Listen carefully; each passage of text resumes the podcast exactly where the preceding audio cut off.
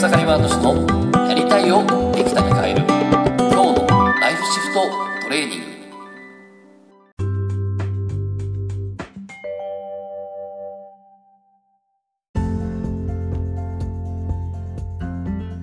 おかげさまでエクサガマーチです。今日はですね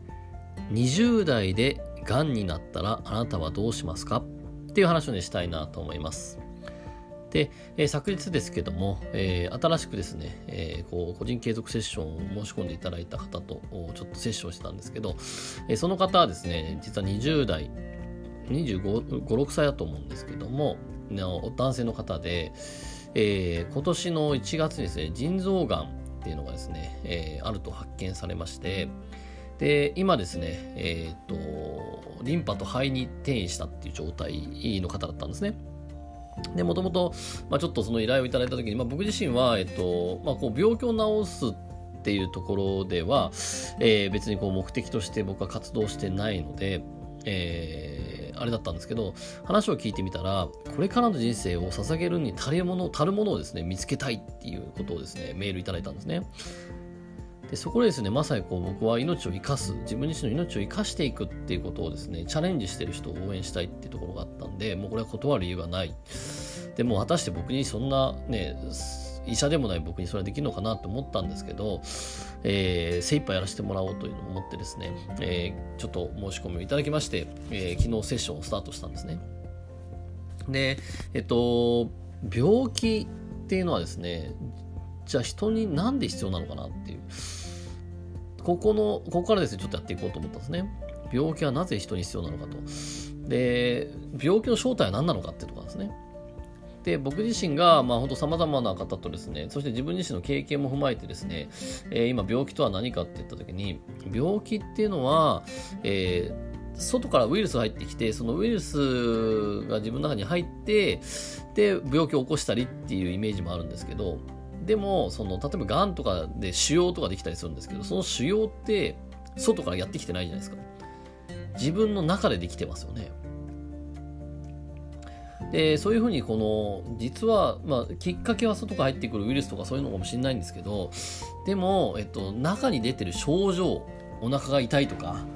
うん、あの咳が出るとかこの出てる症状って全部自分の中から出てるじゃないですか。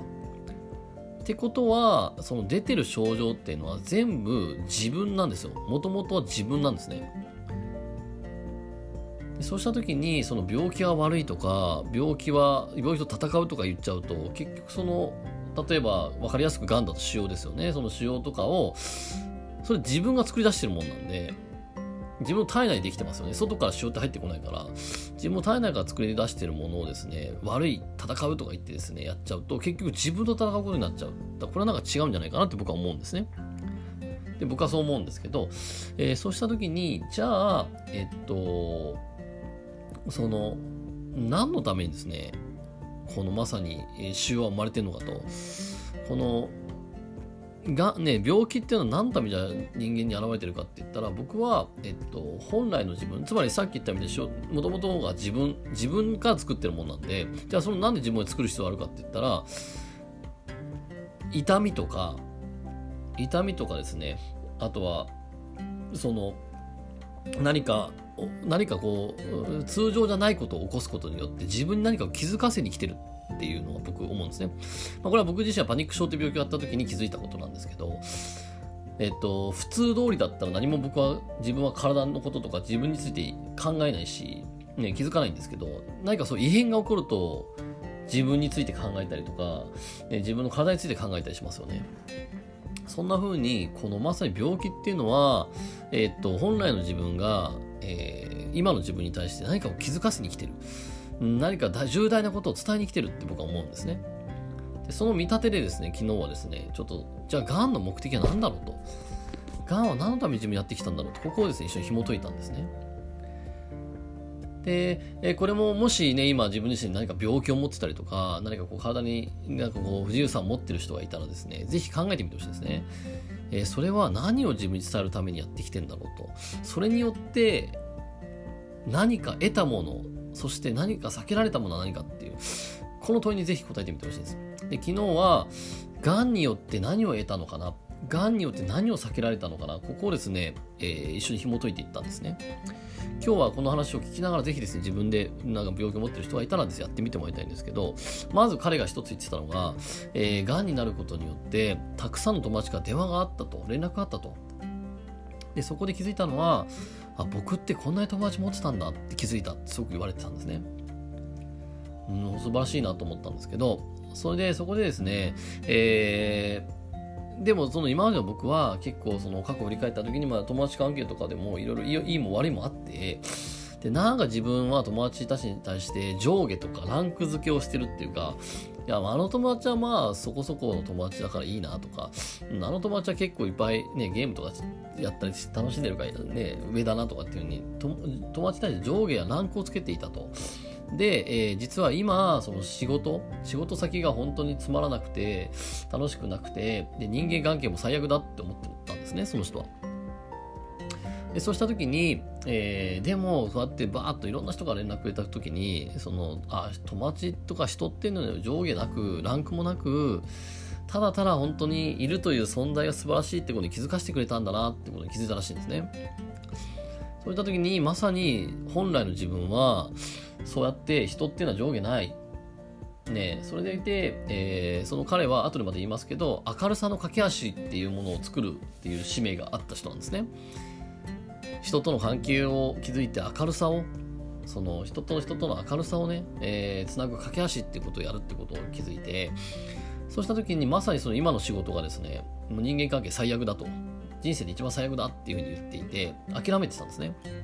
でそれをまさに気づかせる。人にはランクはないよと。上下もないんだよってこれを気づかせるためにやってきたっていうふうに本人が言われてました。でさらには、えっ、ー、とこう自分がちょっと一人っ子で親への依存をしてたなってことに気づいたと。で自分でやろうと思ったら何でもできると。なんだけど、えー、それをやらない。例えば、えっと、実はここは面白いんですけど、えー、こう靴下とかね、まあ、脱ぎ服を脱ぎっぱなししててでそれを自然と親がやってくれていたと。でもこうやって、えっと、今このがんになって会社を休職してで今こうやって毎日家でいるとなんかそんな自分が気づいてきたと。で、えー、先週こう洋服がすごい好きで洋服がすごい好きででそれを整理したらしいんですね。えー、今までズボラあったんだけどガッガチッと整理したらそしたらですねもうそのすごいその自分自身がいつも服装好きなんだけど服を着が服をね今日の何を着ていくかって服を決めるのにすごい時間があったらしいんですけど整理したら整理整頓したらすごくそのねインスピレーションすごく湧くようになってもう服服のコーディネートすごく楽しくなったって言っていてつまりこれは何かというとえっと実はクリエイティブな自分がいると。自分の中にはクリエイティブな自分がいて、で、それは整理整頓、うん、自分自身が、えー、整理していくことによって、えー、それっていうのは発揮できる。そうした時に今の自分自身は、えー、こうズボラでなんかこう人生適当でっていうところがあってで、えー、そこでさらに依存していて、えー、自分自身自立してないと。でも本来の自分は自立してそれでいてクリエイティブだと。それに気づけっていうですね。で、もともと彼は音楽をやっていて、音楽すごく楽しかったっていうことを記憶にあるんですけど、まさにこのクリエイティブな自分っていうのが、えー、生きる使命であるっていうことをね、気づかせてもらったっていうふうに言われてました。で、最後ですね、この一つ、これはすごい重要、重要だなと僕は思うんですけど、えー、実は自分自身は楽しくないことも本気で打ち込むは楽しくできるっていうそういった能力を持ってたんですね。えー、なぜかというとその人生において結構楽しくないっていうことをですね結構いろいろ体験された方だったんですでそこで僕はピンときたので、えー、楽しくなかったことは楽しくなった経験ありませんかって言った時に一つだけあったんですねで、そのエピソードを話してくれた時に、ああ、これは間違いないと思って、で、ここで、この、自分自身は楽しくないことを本気で打ち込む楽しくできるっていう、ここをですね、えー、ちょっと思い込みを作作っていったんですね。そしたらまさにこれだと。うん、で、まさに今この仕事っていうのが、えー、自分自身は楽しくないと。人生で一番楽しくなくって、で、人間関係も一番悪いと。で、でこう人付き合いに上下関係を作ってたと。ランクを作ってたと。まさにそこに気づいて、そしてですね、えっ、ー、と、あ、自分自身は楽しくないことも本気で打ち込む楽しくできるんだとそんな天部の才能があったんだってことに気づいてで僕は、えー、この人々とそして場の明るさを明るさを作る架け橋なんだってことに気づいてですねそしたら昨日はそれが終わった、セッションが終わった後、早速ちょっと僕、えー、好きだった音楽、ちょっとピアノやってきますとかですね、こう、毎日服を、で今ずっと家に引きこもってるけど、毎日大好きな服を着て、えー、これから外に出て、えー、毎日散歩してみますみたいな感じですね。えー、こう、自分のクリエイティブさ、そしてですね、えー、明るくするっていうことをですね、えー、ちょっと、そしてね、えー、それやっていくってことをちょっと言われてましたけど、まあ、こんな感じで、まあ、これは嘘、これは本当か嘘かわかんないですよ。でもなんか一つはそのがんっていうかがんこの方だったらがんですよねそれに対してなんかそうやって気づかせてくれてることがあるとでそれは、えー、本当はそれを得たいと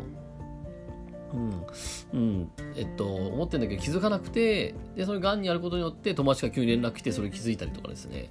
うん。で、えっと、ね、楽しくない職場を避けてたことに気づかされるわけですよね。自分自身は楽しくないことも楽しくできる力がある。本当の自分はそうなのにそれをしないから、えー、そして避けたからそれ避けてんじゃないの？と。それを気づかせに来たっていうですね。まあ、こういうことが起こったということで、えー、なので、えっと、そこからですね、まあ、彼は、こう、本当にこう、ね、自分のな何をすべきかとか分かっ何にも何をやりたいか分からなかったんだけどでも昨日はですねすごくわもうすごく今までで一番すごいこうなんかこういろいろやりたくなってきましたってことで、え言われてましたけどそうやってこう病気からですねこう紐解いていくってことができますんでぜひですねごめんなさい長くなりましたけど、えー、もし病気とかをね持たれてる方いたらそれやってみるだけとすごくいいかなと思います。それですね本日も楽しんでいきましょう。ありがとうございました。